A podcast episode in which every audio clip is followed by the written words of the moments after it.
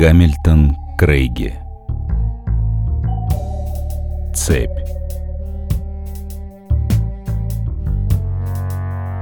Глава первая. Неприятности. Квориер сел в такси с тревожным чувством приближающейся развязки.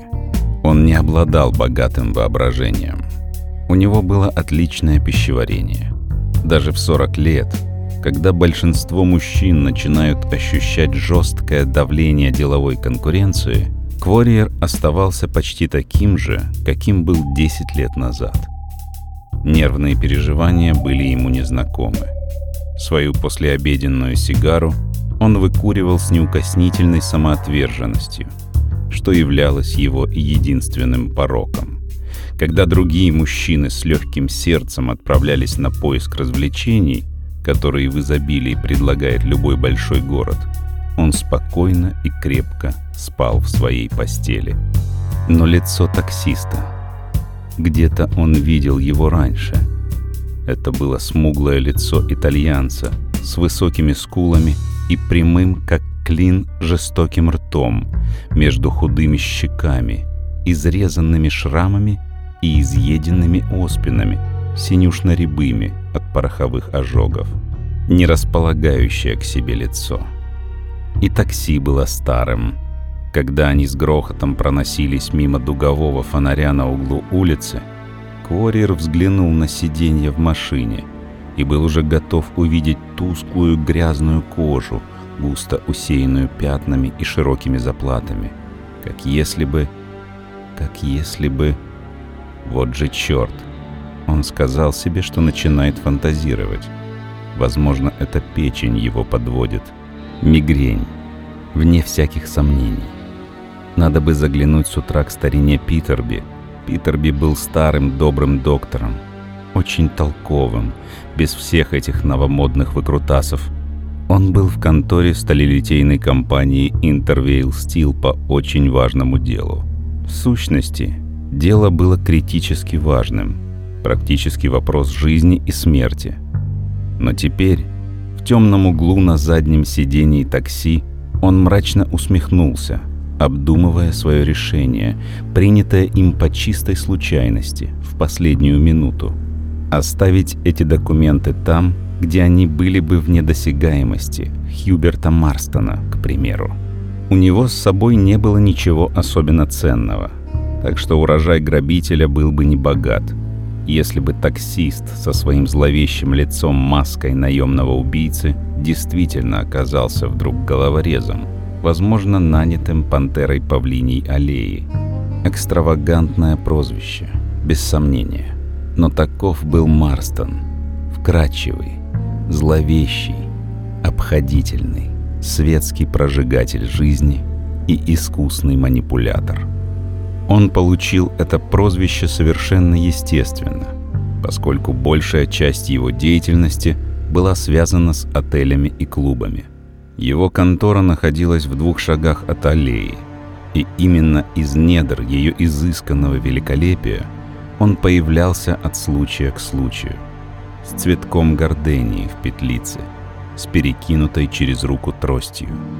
Его смуглое лицо озаряла загадочная улыбка всякий раз, когда он обращался к завсегдатаям, но ее истинное значение было известно лишь ему одному — и раскрывать этот секрет он не собирался. Марстону были нужны эти документы. От них зависело, ждет его тюрьма или свобода. Да что там, жизнь или смерть. Ибо Хьюберт Марстон оступился всего один раз, что рано или поздно случается даже с самыми осторожными преступниками – Внезапно поддавшись редкому порыву ненависти, он заказал убийство человека, вставшего у него на пути, и расплатился, как он думал, добрыми хрустящими казначейскими билетами, чистыми как стеклышко, разумеется. Но оплата была произведена через вторые и третьи руки, что было в характере Марстона. И в этот единственный раз это подвело его казначейские билеты были поддельными. Но об этом он узнал слишком поздно. Посредники расплатились ими с наемным убийцей и прикарманили настоящие. И Кворьер, сам сторожевой пес, уже некоторое время назад нанятый в качестве частного сыщика теми лицами, которых Марстон хотел бы ограбить, вышел на этого взбешенного обманом наемного убийцу. Он выбил у него фальшивые бумаги вместе с признанием и проследил события в обратном порядке. Теперь же, наступая на пятки суперпреступнику, он ждал утра и того, что последует дальше. Квориер назвал таксисту адрес в Верхнем Вестсайде, но сейчас, выглянув из окна машины, внезапно встревоженно прищурился. «Черт возьми!» — ругнулся он себе под нос. «Да если б я знал!» Но фразу он так и не закончил. Они находились на узкой незнакомой улице, безмолвной и безлюдной на первый взгляд, если не считать темных дверных проемов, да кое-где крадущихся, дрожащих теней. Кругом высокие фасады складских помещений, уставившихся своими незрячими глазами в ночь, безмолвных, мрачных. Рев двигателя шумным эхом отскакивал от железных стен, и внезапно в памяти его словно что-то щелкнуло, и он вспомнил, где раньше видел этот звериный облик. Смуглое лицо водителя, отделенное от него стеклом перегородкой. В прошлый раз он тоже видел его через стекло — с месяц назад, по приглашению своего приятеля Грегори Винсона, начальника детективного отдела, с которым он и сам был ранее связан до своего нынешнего назначения. Он был с визитом в главном управлении, и там ему врезалось в память это лицо. Он видел его среди прочих негодяев в галерее при опознании. Эти черты ярко выделялись среди лиц разнообразных мошенников, головорезов вышибал, медвежатников, ханык, домушников, фальшивомонетчиков и прочих мордоворотов. И он только сейчас его вспомнил, но теперь уже слишком поздно. Правая рука его ухватилась за приклад тупоносого автоматического пистолета, с которым он никогда не расставался. Левой же он резко дернул ручку двери, но безрезультатно. Дверь была заперта. Открыть ее он не смог. Квориер не раз попадал в переплет. Опасность была хорошо ему знакома. Он сталкивался с ней при ясном свете дня и в кромешной темноте. Она всегда была рядом с ним, ухмыляясь где-то поблизости, с кинжалом или пистолетом, выглядывая из тайных закоулков Криминополиса. Но он был настоящий боец — Иначе ему не удалось бы заполучить эти документы, столь желанные Хьюберту Марстону, свидетельство единственного неверного шага, сделанного королем махинаций, единственного промаха, который позволит теперь упрятать его в надежное место еще до захода солнца. И когда Квориер, мрачно поджав губы, уже собирался разбить стекло прикладом пистолета, Такси со скрежещущим визгом затормозило и, резко развернувшись, со скрипом остановилась. Дверь распахнулась. Снаружи была ветренная ночь, в которой неясно виднелось смуглое лицо. «Приехали, сэр!» Квориер услышал голос, в интонациях которого явно присутствовал насмешливый оттенок притворного почтения. Ему было видно только лицо — а за ним угольно-черный колодец тьмы, в котором едва проступали очертания высокого здания напротив. Квориер не знал, сколько их там может рыскать во тьме, да это было и не важно. Запертая дверь, лицо человека за рулем, неизвестная улица, не иначе его хитростью заманили в западню эти сухопутные пираты — в этом не могло быть никаких сомнений. Но на размышления времени не было. Даже если он не прав, и все это ошибка, что ж, он в состоянии за это заплатить. Но перед мысленным взором возникло лицо Марстона, вкрадчивое, угрожающее, ухмыляющееся. Как там он ему сказал во время их последней встречи в конторе компании «Интервейл»? «Мой дорогой Квориер, с легкостью доказать право на собственность сейчас смогут только жулики. Запомните это». Квориер вспомнил. И его тут же охватила внезапная бурная ярость. Но этой яростью можно было управлять, как можно управлять пламенем. Хоть от этого оно не становилось менее смертоносным. «Приехали, сэр», — повторил голос, и на этот раз помимо насмешки в нем звучало нечто другое. Резкость и скрежет, так что сказанное прозвучало почти как приказ — Квориер ухмыльнулся. Губы скривились в едва заметной усмешке. Затем, в едином яростном порыве сознания и тела, он устремился наружу, ринувшись через дверь, как пловец, ныряющий в воду. Бледное лицо с насмешливой ухмылкой исчезло. Последовал звук резкого удара, а вслед за ним отборные ругательства — Квориер, поднявшись с колен, с кривой улыбкой оглядел обмякшую фигуру на булыжной мостовой. Затем он развернулся, из-под руки вглядываясь в длинный туннель мрака, в дальнем конце которого забрежил свет, словно манящие его блуждающие огни. Он не мог понять, где находится. Где-то в районе сороковых улиц. Возможно, это адская кухня — хотя поражало странное отсутствие жизни и движения, обычно бурливших вовсю в этом мрачном квартале с дурной репутацией, известном драками, убийствами и внезапными смертями. Но когда его глаза привыкли к кромешной темноте, он понял, в чем дело. На этой улице располагались таможенные склады и хранилища, а вдали как лента бледного пламени на фоне фиолетового неба, взору его открылась река. Он развернулся и направился прочь в противоположном направлении, ступая осторожно по неровной мостовой. Дважды по дороге ему казалось, что за ним наблюдают, что из тьмы за ним следят какие-то глаза, и дважды он стремительно оборачивался, но вокруг были лишь тишина и пустота долгого, одинокого пути. Ему казалось, что шепчущее эхо его поспешных шагов окружает его со всех сторон. Он принялся их считать и вдруг понял. Они были впереди и позади него. Это была ловушка. Затем на него внезапно яростно набросились со спины, и он услышал пронзительный крик, отражающийся от высоких стен. «Вот он! Держи его!» И тогда Квориер, потянувшись за пистолетом, обнаружил, что его нет. Потерял он его без сомнения в стычке с таксистом.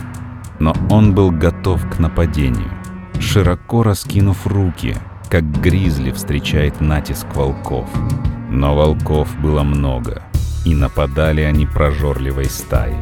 Один же, опередив остальных, вырисовываясь черным пятном в свете звезд, бросился вперед — изрыгая проклятие.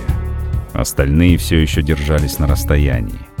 Квориер увидел нападавшего, или скорее почувствовал близость склонившейся над ним тени, распластавшейся в сумраке, словно летучая мышь. Затем последовал внезапный удар кулаком по плоти, судорожный толчок, и Квориер, поднырнув под мчащуюся фигуру, выпрямился и отшвырнул ее прочь. Отлетевшее тело врезалось прямо в толпу нападавших, породив ракочущий всплеск ругани и проклятий. Но они продолжали наступать, толкаясь и устремляясь вперед. Практически под носом у Квориера грохнул выстрел. Вдруг раздался голос. «Не стрелять, идиот! Большой босс сказал!» Продолжение он не расслышал, так как дальше все заглушило громыхание пистолета, упавшего на булыжную мостовую. В вихре мелькающих вокруг кулаков и ног Квориеру казалось, что эта схватка вечна, и кошмар этот никогда не закончится. Сраженный сокрушительным ударом, он рухнул на одно колено, как вдруг вдали послышался дребезжащий стук дубинок приближающегося ночного патруля — что-то ухватило его за лодыжку. что-то одновременно мягкое и твердое. Он дернулся вверх из последних сил, как футболист в отчаянном порыве. Затем вскочил на ноги, обходя противника, с ловкостью уклоняясь и кружась в иступленном рывке стремительного полузащитника, подрезая нападающих справа и слева. Прямо перед ним, из черной пасти переулка, выступало еще более черное пятно. В его сердцевине, словно ведьмин огонь, тлело и взмывало вверх неясное слабое свечение, как из преисподней. Краем глаза он заметил расплывчатые очертания дома и открытую дверь. Он добрался до поворота, и тут перед ним выросла фигура. Даже в этой темноте было видно, что человек груб, широк и мускулист, как гризли. Чудовищная рука поднялась и обрушилась на него, как молот Тора. Квориер покачнулся, застыл, его колени подогнулись, и он рухнул, как подкошенный.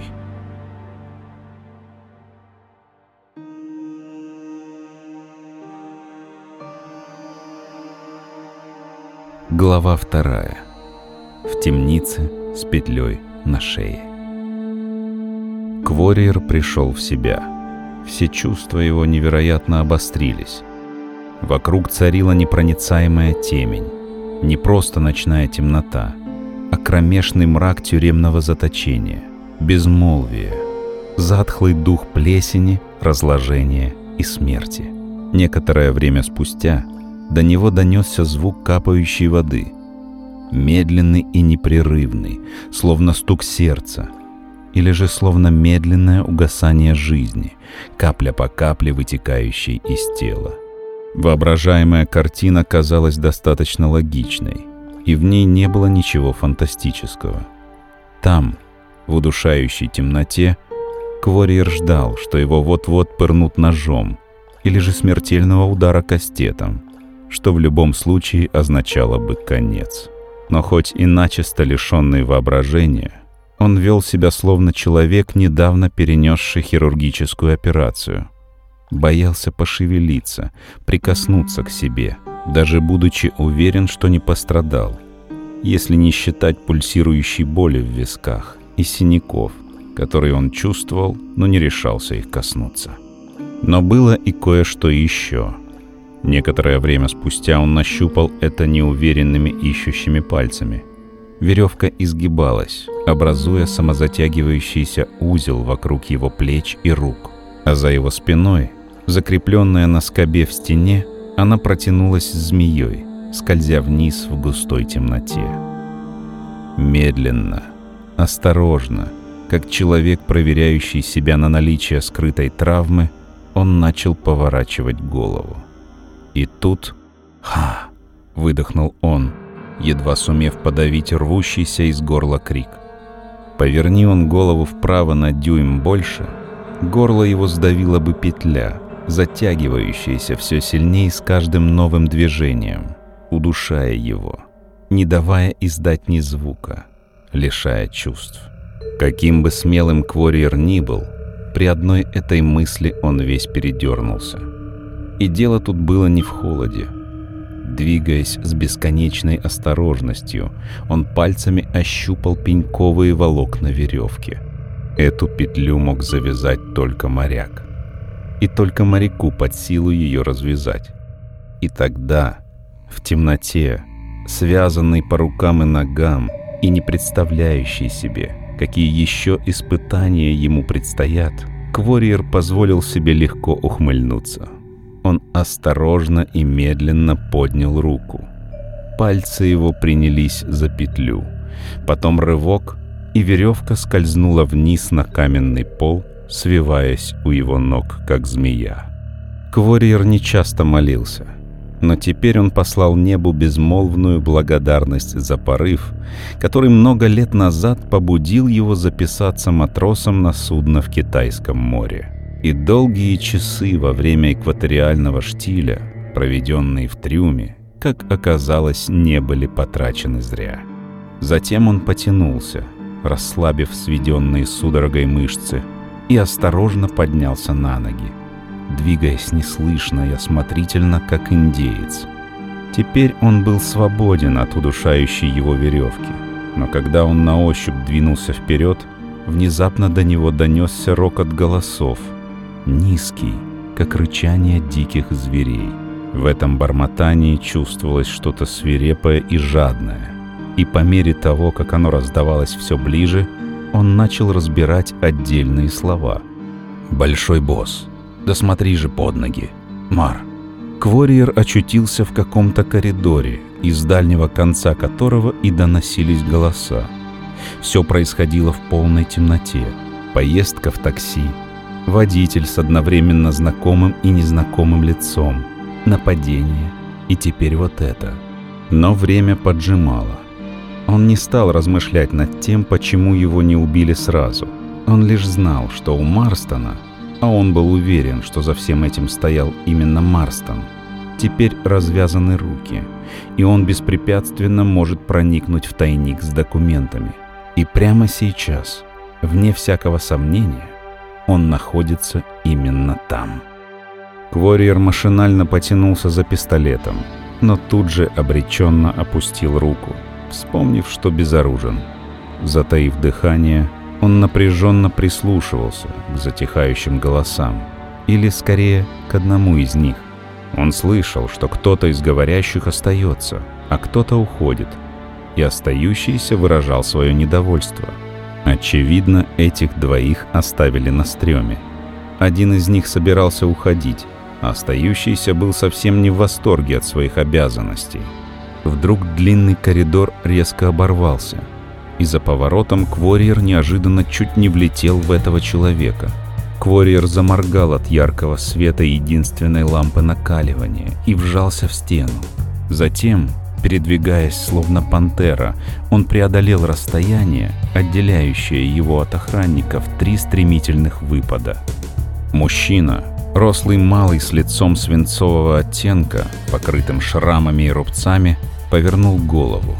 Он раскрыл рот, а рука его с короткими волосатыми пальцами молниеносно метнулась к карману. Но Квориер не терял времени.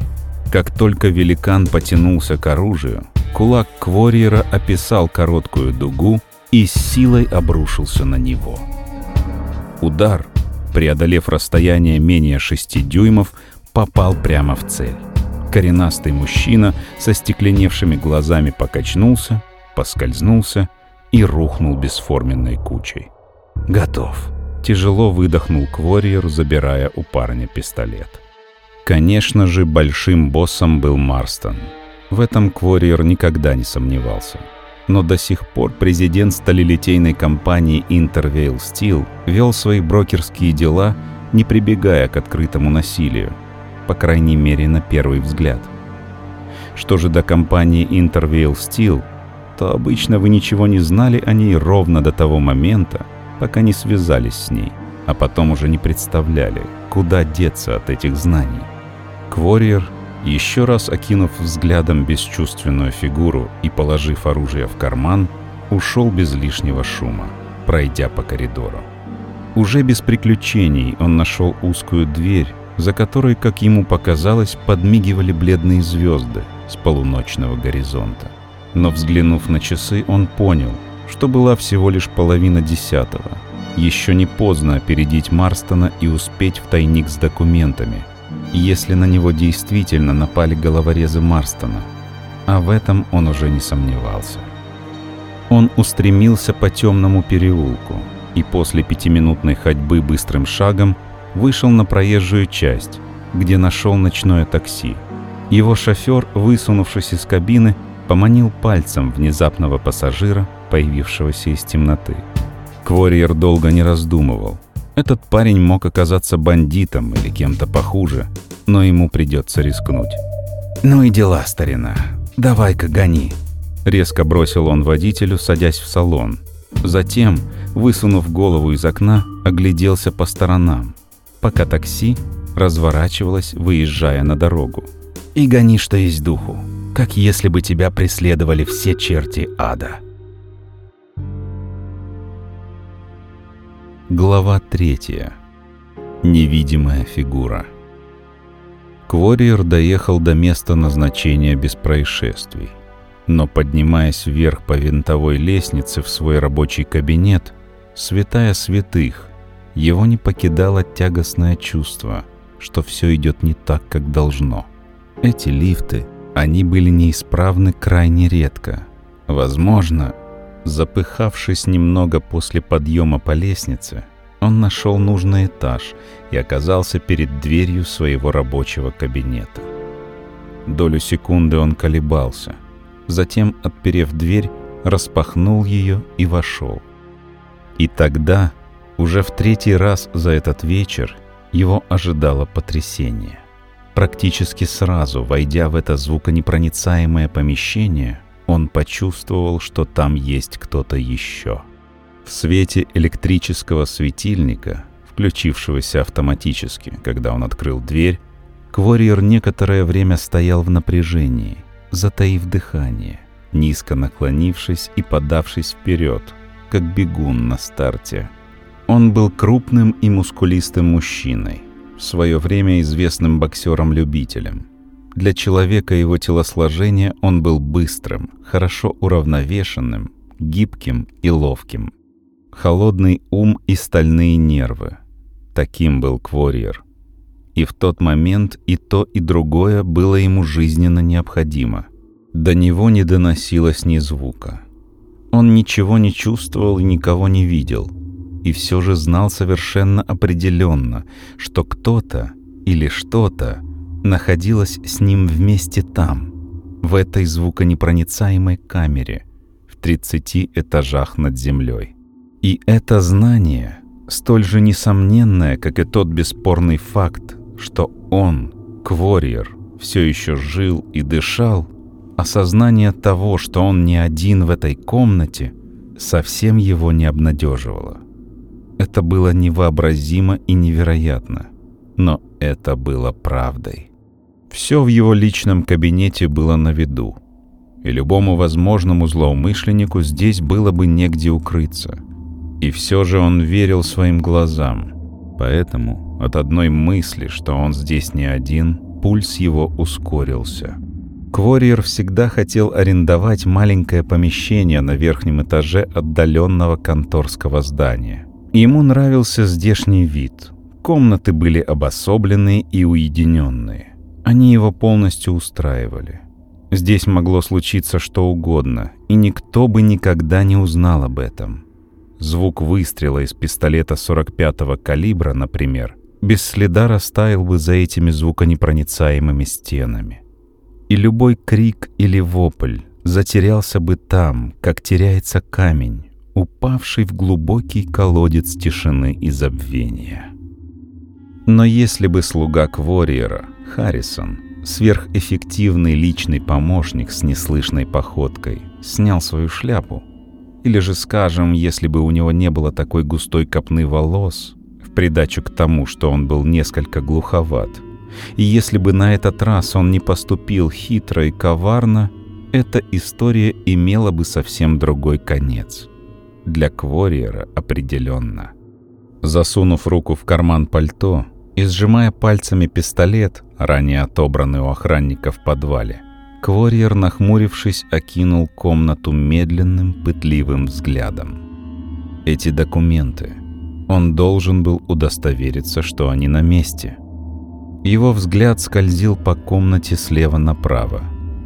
Книжный шкаф, написанный маслом холст от пола до потолка, окно с двойной рамой, дверь, ведущая в чулан, запертая на огромный старинный ключ, небольшой настенный сейф, письменный стол. Круг замкнулся. Комната сама по себе была сейфом. Она походила на крепость. Окна защищены от возможного взлома под оконными стенками, обшитыми листовой сталью как ограждение на рабочем месте банковских кассиров. Главная входная дверь, через которую вошел Кворьер и которая выходила в коридор и к лифтам, была стальной, с патентованным пружинным кодовым замком. Другая дверь, ведущая в чулан, тоже была из стали, но запиралась огромным старинным ключом, И этой дверью никто не пользовался с тех пор, как Квориер начал снимать это помещение. Для того, чтобы пробить стены, потолок и пол, потребовалась бы ацетиленовая горелка, но все поверхности были гладкими, без каких-либо следов царапин или подозрительных пятен. А теперь хронология событий.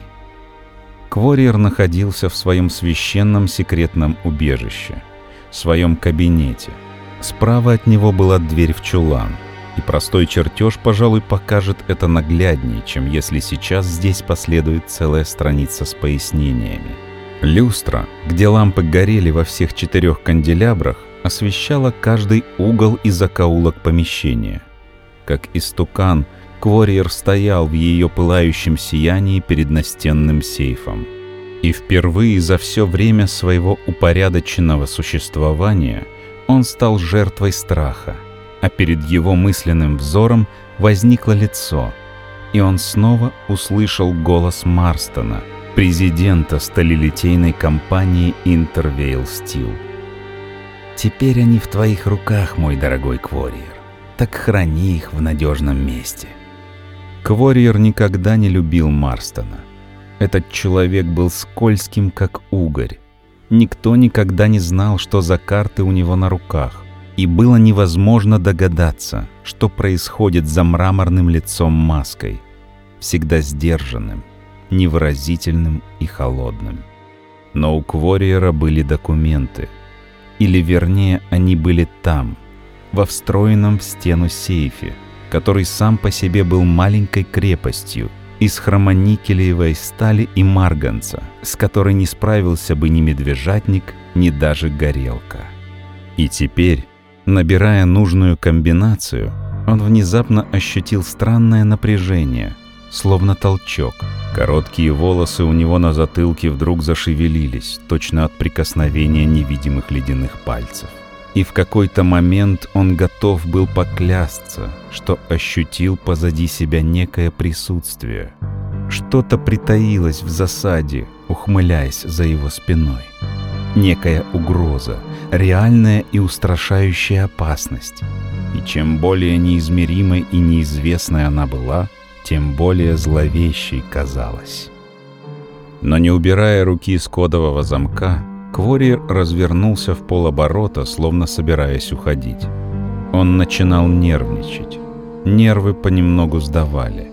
Возможно, он выпил слишком много кофе и выкурил слишком много крепких сигар. Да, дело несомненно в этом.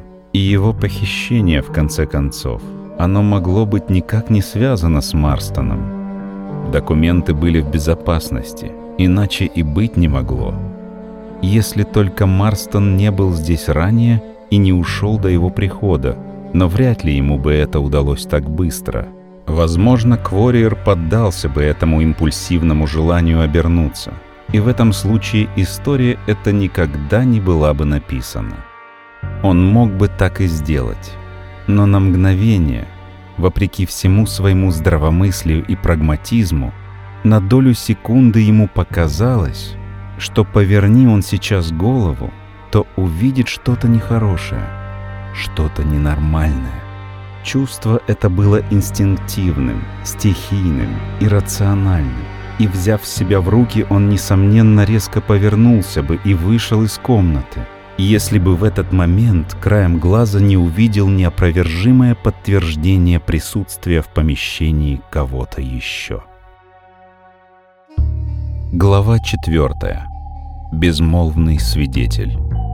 Квориер был крупным мужчиной с крепкими мускулами, опасным противником в драке, славным парнем с умелыми руками, как мы уже видели, молодым и сообразительным. Мгновение спустя ему пришло в голову следующее. Чтобы завладеть этими документами, Марстон мог делегировать свои полномочия – конечно, через вторых и третьих лиц, какому-нибудь медвежатнику или, скажем, взломщику. Но тогда речь шла о настоящем профи. Этот сейф был последним словом техники, и Квориер был уверен, ничего более современного еще не придумали. Никакому обычному домушнику было бы не под силу взломать его.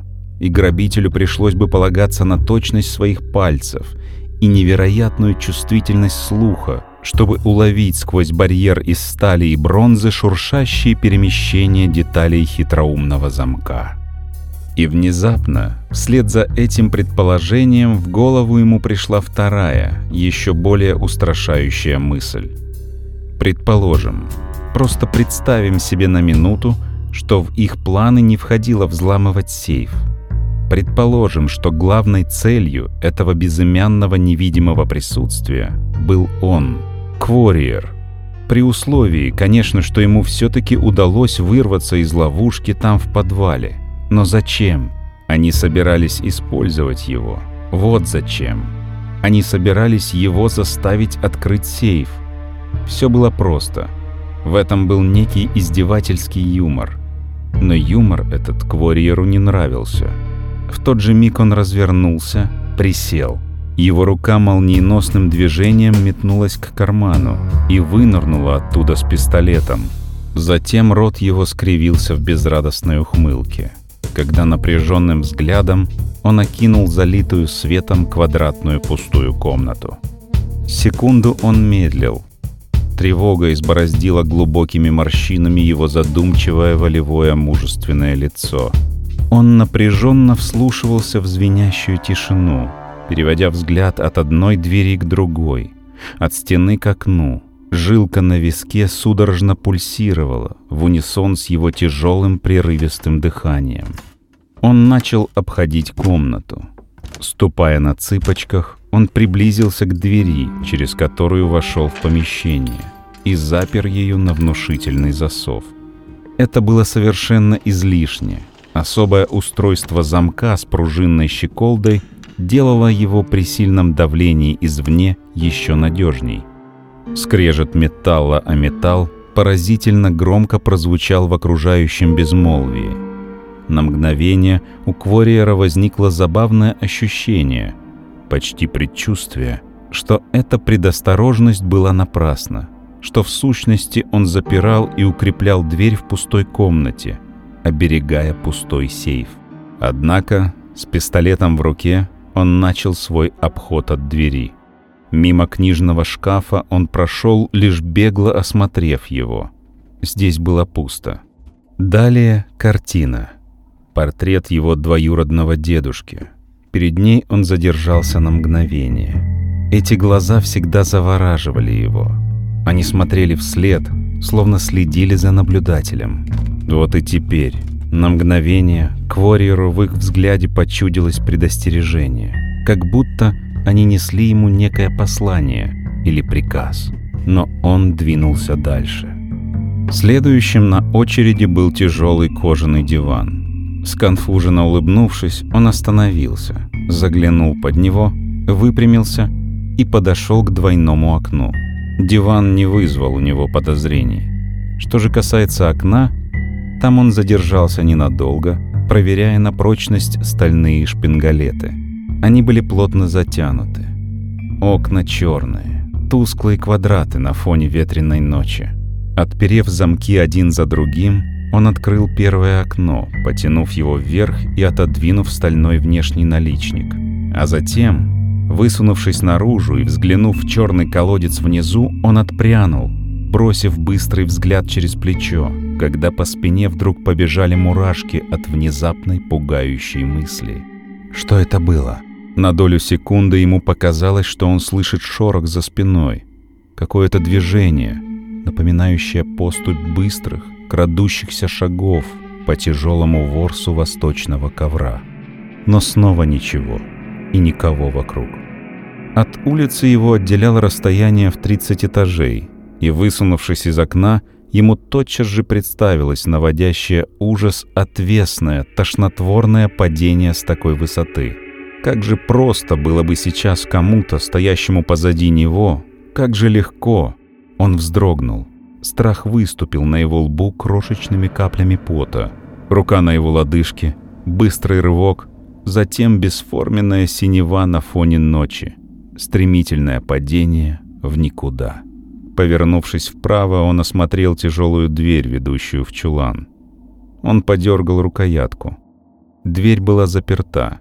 Она была тяжелой, массивной, прочной. Он слегка нахмурился. «Абсурд», — пробормотал он. Но в этом слове была странная неуверенность. «Это невозможно», — сказал он снова. «В комнате никого, кроме меня, быть не может». Но даже когда он говорил это, у него не оставалось и тени сомнения, что нечто находилось в этой комнате всего за несколько секунд до его прихода, и если его там сейчас не было, то где же скрывается эта невидимая сущность? Присутствие в комнате кого-то еще, кроме него самого, противоречило законам физического мира. Если только и впрямь не существовало четвертое измерение, в которое, подобно тому, как человек переходит из солнечного света в тень, быть может, ступил незваный гость и теперь злобно следил за ним из этого невидимого укрытия. Живой призрак. Абсурд. И все же было еще кое-что. Он заметил его. Тихий, безмолвный, но следующий за ним свидетель. Несомненное и неопровержимое доказательство присутствия в помещении кого-то, кроме него самого. Сюда, в запертую на ключ и засов неприступную комнату, без единого следа проникновения извне. Главная дверь, не имеющая ключа, и открывающаяся только при помощи комбинации цифр, известной только ему одному. Дверь в подсобное помещение, несомненно, запертая изнутри. Окна из толстого стекла, запертые в трех местах на новейшие, надежнейшие шпингалеты. Кто-то или что-то проникло сюда, по всей видимости, обойдя засовы и решетки, просочившись сквозь стены, сталь, камень и бетон — словно джин или привидение, сквозь замочную скважину, каким бы здравомыслящим и практичным он ни был, Кворьер на мгновение ощутил всплеск почти суеверного страха.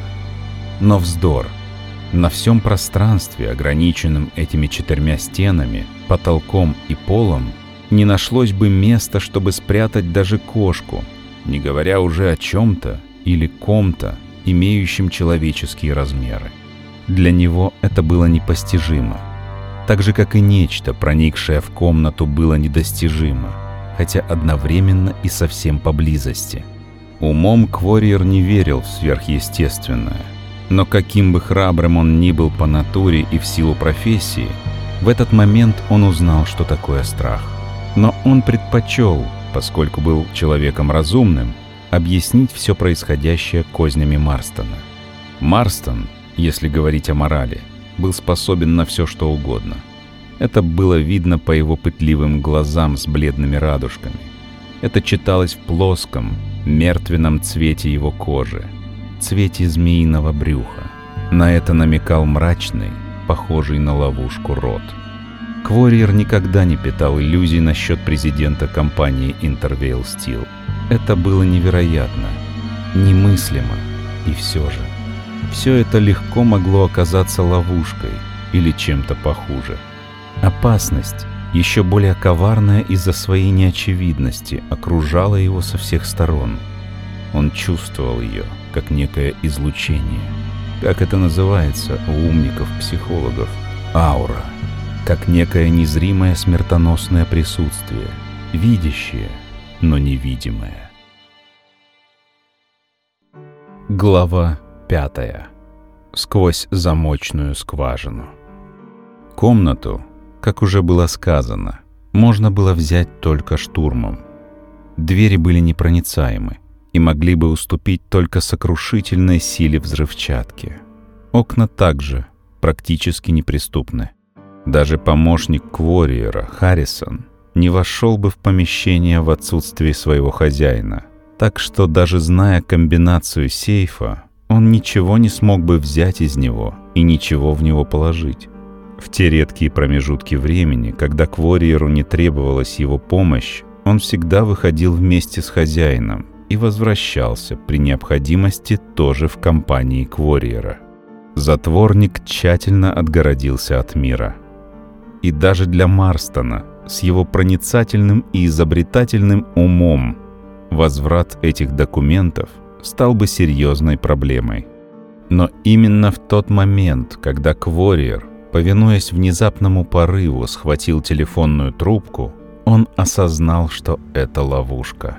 «Соедините меня с Шуйлер 9000», – прошептал он, и голос его потонул в вязкой тишине. Проговаривая эти слова, он уже знал, что связь отсутствует.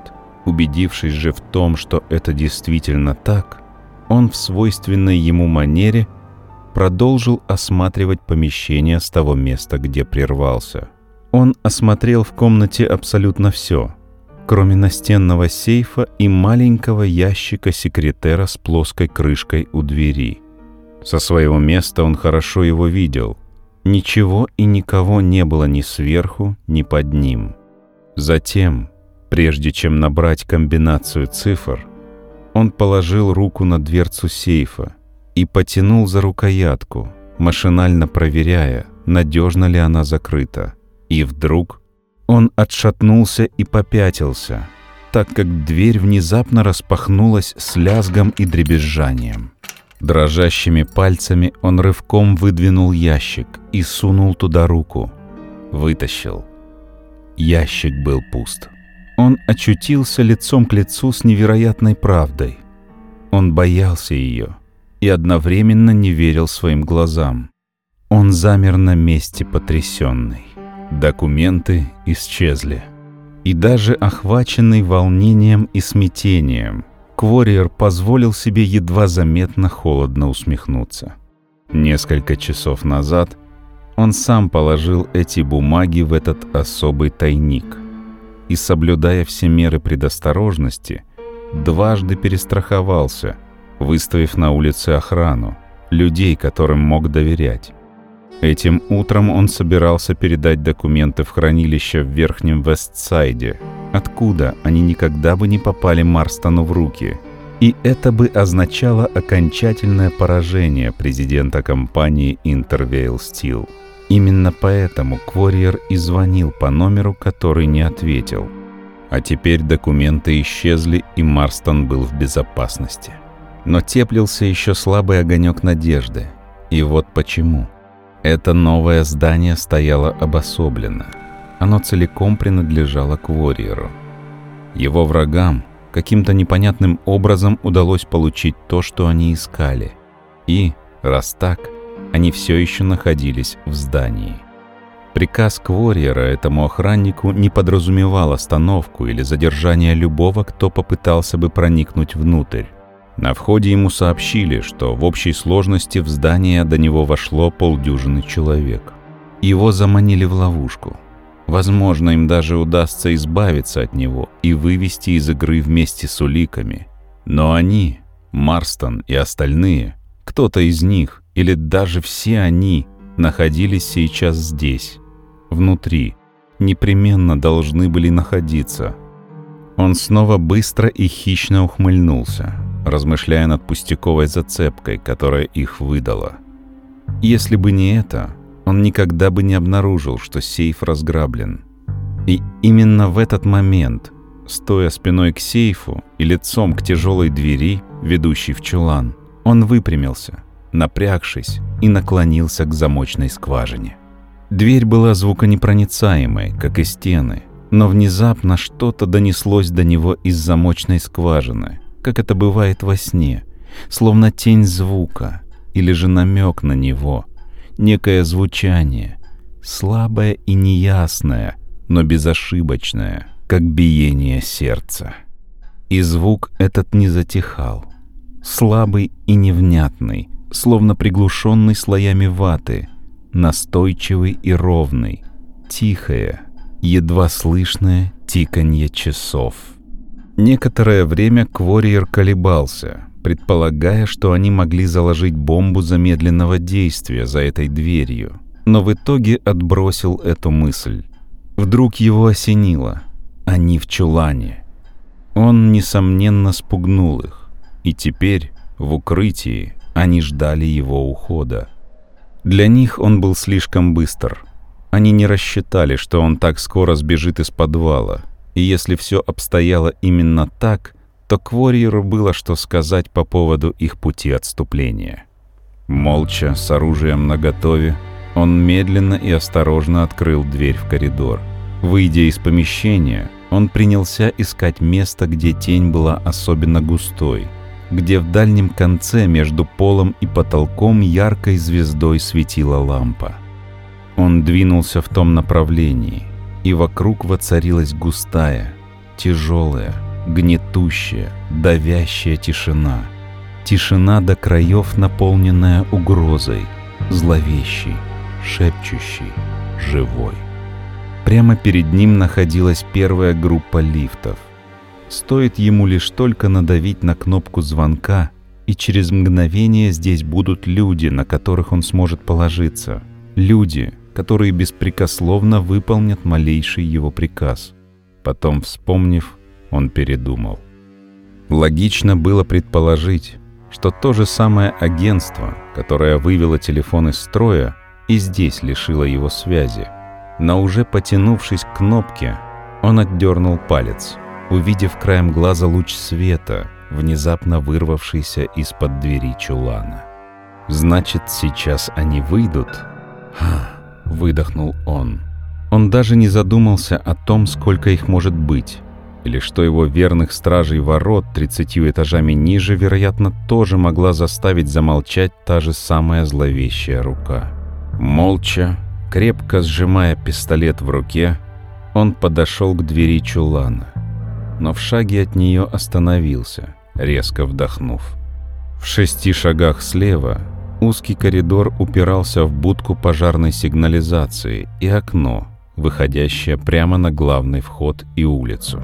Квориер прислонился спиной к стене, протянул руку туда, где прямо над его головой висело несколько лампочек.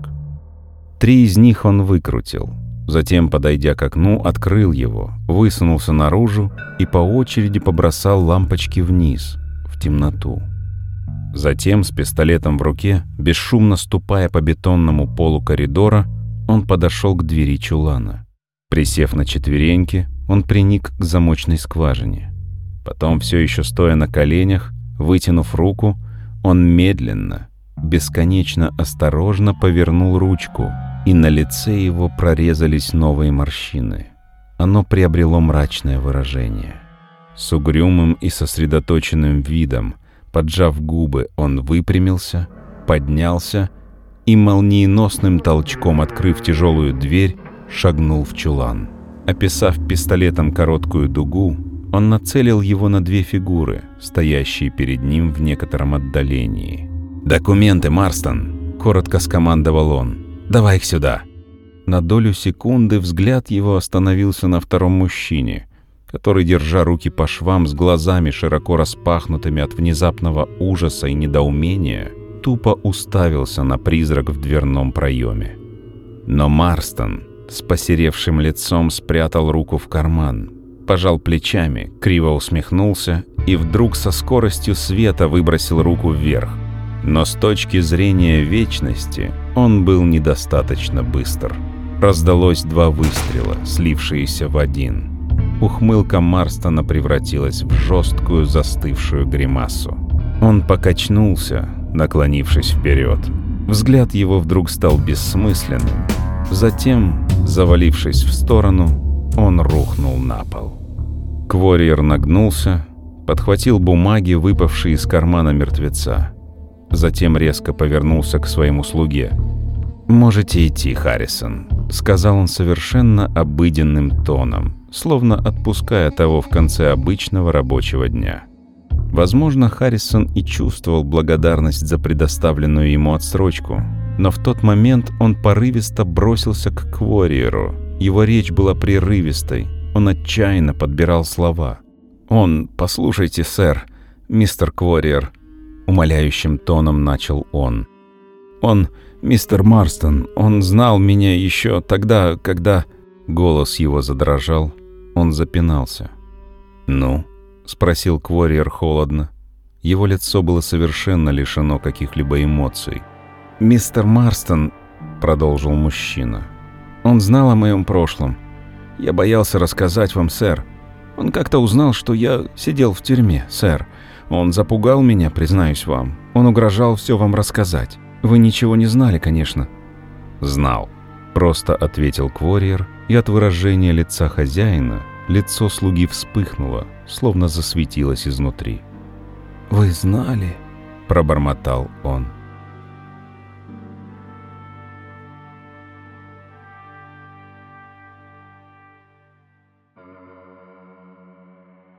Глава шестая. Цепь событий. «Но кое-что мне хотелось бы у тебя выяснить», — продолжил Квориер. «У тебя была комбинация от сейфа, разумеется. Не будем больше к этому возвращаться. Но как же ты проник внутрь?» Харрисон потупился. «Что ж, сэр», — ответил он спустя какое-то время. «Это было просто. Но мне бы самому это никогда не пришло в голову если бы не он. Он указал на неподвижное тело на полу. «Ну, сэр, как вы знаете, там всего три двери», — продолжал он.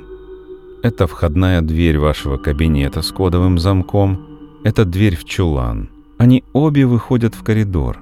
И это внутренняя дверь между чуланом и вашим кабинетом.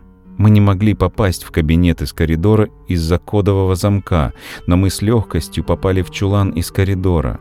Дверь там даже не заперта, как вы знаете. Вот так мы и проникли в ваш личный кабинет. Из чулана, через внутреннюю дверь. Но как? Начал Квориер. Ведь эта дверь стальная, и она была заперта, клянусь. Ты ее не взломал. И у тебя не было пособника в четвертом измерении, не так ли, Харрисон? Но продолжай. Признаю, это выше моего понимания. Харрисон позволил себе легко усмехнуться. «Ну, газета и кусок проволоки. Вот и все, что нам потребовалось. Я не решился отпереть внутреннюю дверь заранее, сэр, со стороны вашего кабинета. Мне так и не представилась возможность. В кабинете я всегда был не один. Вы не оставляли меня ни на секунду, сами знаете. Но под этой дверью есть просвет почти в полдюйма, как раз достаточно, чтобы просунуть туда газету. Ее я пропихнул под дверь со стороны чулана, а потом проволокой было совсем просто поддеть и вытолкнуть ключ из замка. Он торчал из запертой двери со стороны кабинета, разумеется. Ключ упал на газету. Мы втащили ее с ключом обратно, сэр, в чулан. Просто открыли внутреннюю дверь и вошли в кабинет. Потом я снова запер дверь из кабинета и едва успел выйти в коридор, когда услышал ваши шаги на лестнице. Он ждал меня в чулане. Сказал, что так безопаснее. Я едва успел пробежать через коридор и войти в чулан до вашего прихода. Он замер со странным выражением на лице. «Но я не понимаю, как вы узнали, сэр, как вы заподозрили. Позже из коридора вы увидели, как мы включили свет, готовясь выйти. Мы подумали, что вы ушли насовсем, разумеется. Но ничего же не было тронуто, кроме как... То есть, конечно, он замялся. Подняв руку к Ворьеру, заставил его замолчать. «Я не подозревал, Харрисон. Я знал наверняка», — сказал он. «И через замочную скважину двери между комнатами я услышал тиканье твоих часов. Они достаточно большие. Это, конечно, помогло. Но это было уже потом. Есть, однако, кое-что, что ты проглядел. И я, признаться, тоже чуть не упустил это из виду. Снаружи послышались тяжелые шаги по бетонному полу коридора и голоса. Приближалась охрана, вызванная световыми бомбами Квориера. Квориер же продолжал, словно ничего не слыша. Это было прямо у меня под носом, но при этом я чуть не проглядел. Я видел, что что-то привело ее в движение, но вот что? Он замолчал, слегка скривившись при воспоминании. «Видишь ли, на работе ты был в шляпе, не так ли?» «Да, так я и думал. И ты немного глуховат при этом. По крайней мере, Марстон наверняка это заметил. Но это в прошлом. А еще у тебя хорошие густые волосы. По крайней мере, пока». Квориер холодно улыбнулся. «Так вот, ты зацепил ее, Харрисон, и она раскачивалась, а ты не заметил. Так-то. А была эта цепь на люстре, Харрисон, и благодаря ей вы и поймали нас, сэр. О, как же я рад. Можно назвать ее цепью событий. Закончил за него предложение Квориер, смотря вдаль, на занимающийся за окнами рассвет нового дня.